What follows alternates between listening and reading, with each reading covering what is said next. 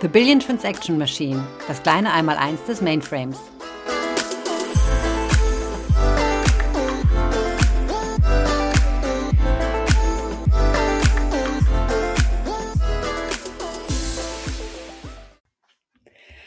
Hallo, liebe Zuhörer. Ich äh, freue mich, äh, nur endlich mit unserer ersten Podcast-Folge äh, starten zu können, äh, die den Titel hat, Was ist eigentlich ein Mainframe? Also wir ähm, möchten einfach mal so den Bogen spannen und erklären, was dieses System eigentlich ist. Und ich freue mich dazu, die Maike Havemann begrüßen zu können. Die Maike Havemann äh, arbeitet im technischen Vertrieb für Z-Hardware oder für Mainframe-Hardware ist aber auch ganzheitlich, sage ich mal, mit dem Mainframe beschäftigt und vor allen Dingen eine echte Botschafterin für diese Plattform und eine Botschafterin für den Nachwuchs. Hallo Maike. Hallo liebe Katja. Ich denke, wir starten einfach direkt und ich frage mal Maike, was ist eigentlich ein Mainframe? Gute Frage, Katja.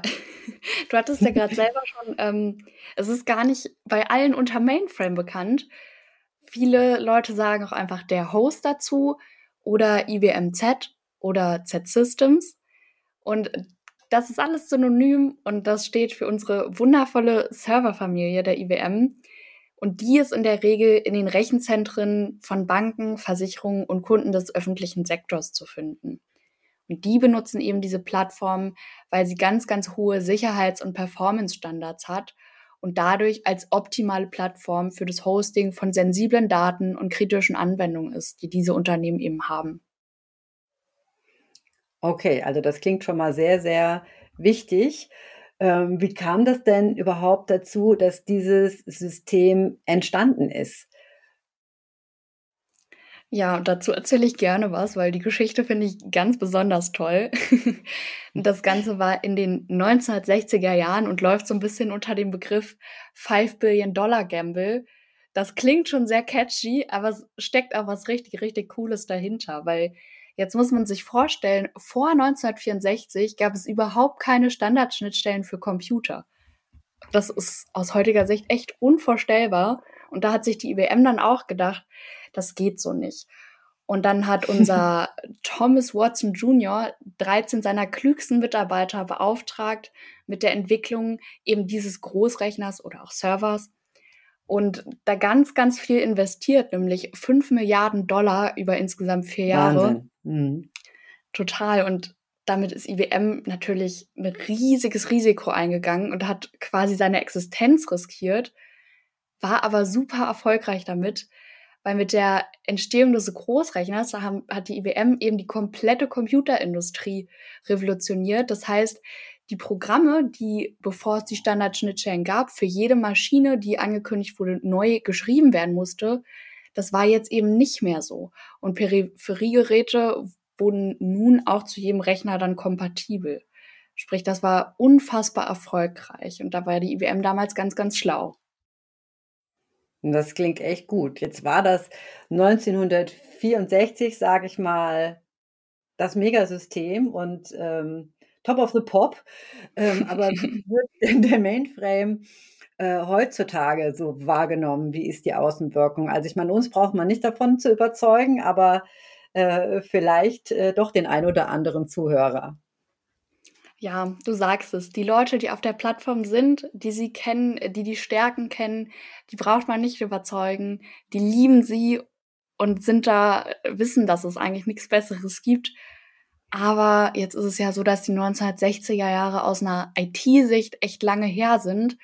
Und mhm. deswegen gilt der Mainframe schon oftmals als verstaubter, schwerer Dinosaurier. Dinosaurier, die waren ja sehr, sehr äh, mächtig und sehr powerful und äh, äh coole Tiere. ähm, äh, ja, wie, wie, wird der, wie wird der Mainframe denn heute noch eingesetzt? Oder gibt es denn Stärken, die auch heute noch wichtig sind für unsere Kunden? Ja, na klar, dass, dass der Mainframe eben die ganze Zeit noch überlebt, hat natürlich auch seine Gründe. Ich sagte ja, Banken und Versicherungen benutzen das System weil sie eben sensible Daten haben. Und Fun Fact am Rande, wenn du von Z-Systems sprichst oder IBM Z, das Z in dem Namen, was man ja jetzt gerade nicht so viel benutzt, aber ursprünglich steht das für Zero Downtime, mhm. eben weil das ein ganz, ganz hoch verfügbares System ist und darauf setzen die Kunden natürlich. Aber was auch ganz spannend ist, wir alle benutzen den Mainframe jeden Tag. Wenn wir mhm. beim Einkaufen mit Kreditkarte bezahlen, Geld abheben oder eine Flugreise buchen, dann läuft das fast immer auf dem Mainframe und das weiß niemand. Das ist echt verrückt. Also das heißt, wir setzen den oder wir benutzen diese Infrastruktur alle andauernd, aber trotzdem ist sie gar nicht mehr so bekannt, wie wichtig und wie essentiell sie eigentlich für unser tägliches Leben, sag ich mal, irgendwo ist. Also es ist schon eine sehr eine Infrastruktur, die eigentlich systemkritisch auch ist oder dafür sorgt, dass äh, systemkritische Transaktionen wirklich auch funktionieren in unserer Welt. Kann man das so sagen? Definitiv, ja.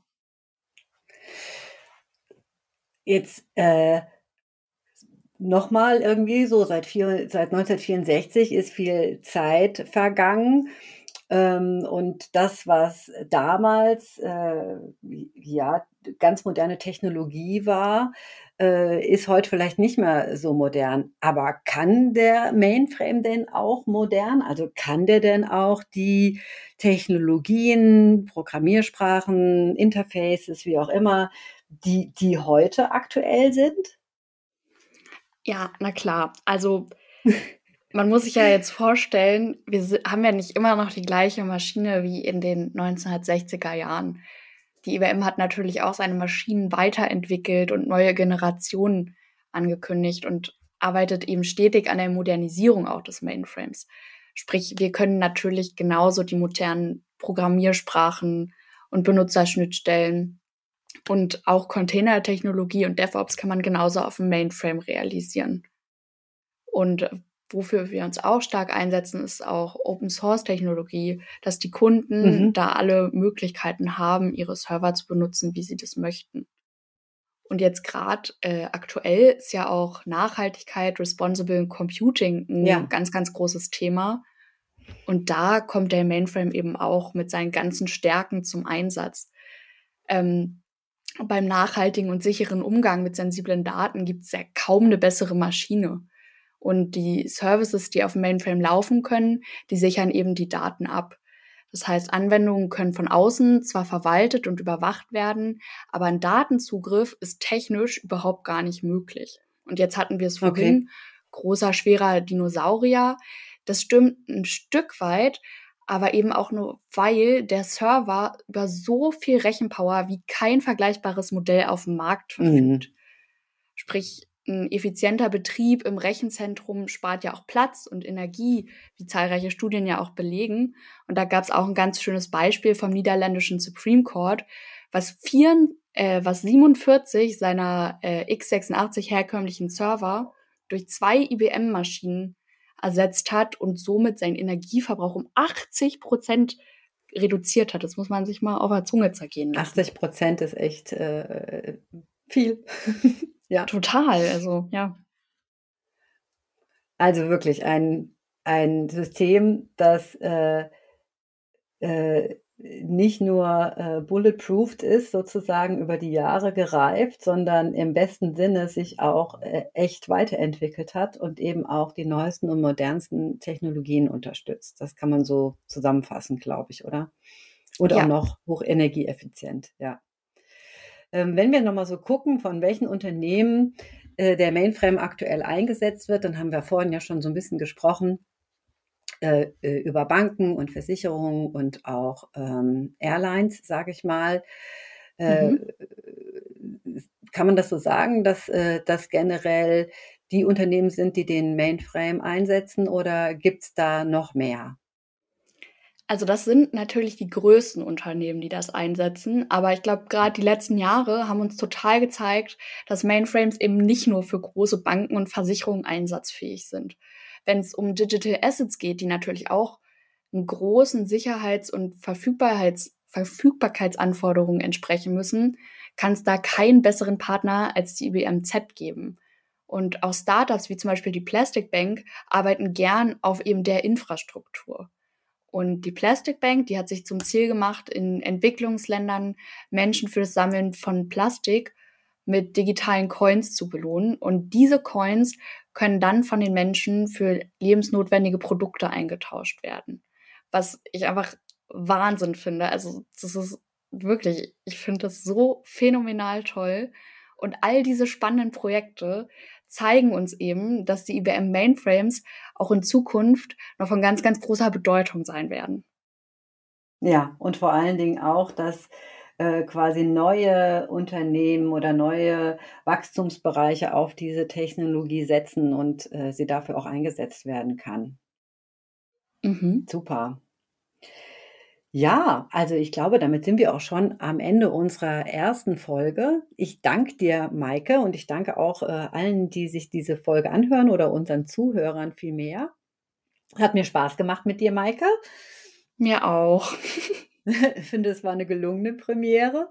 Und ähm, in der nächsten Folge geht es dann darum, wie der Mainframe so in seiner natürlichen Lebensumgebung, dem Rechenzentrum, äh, sich positioniert und wie das so aussieht. Ich sag mal, bis dann. Vielen Dank. Tschüss. Ciao.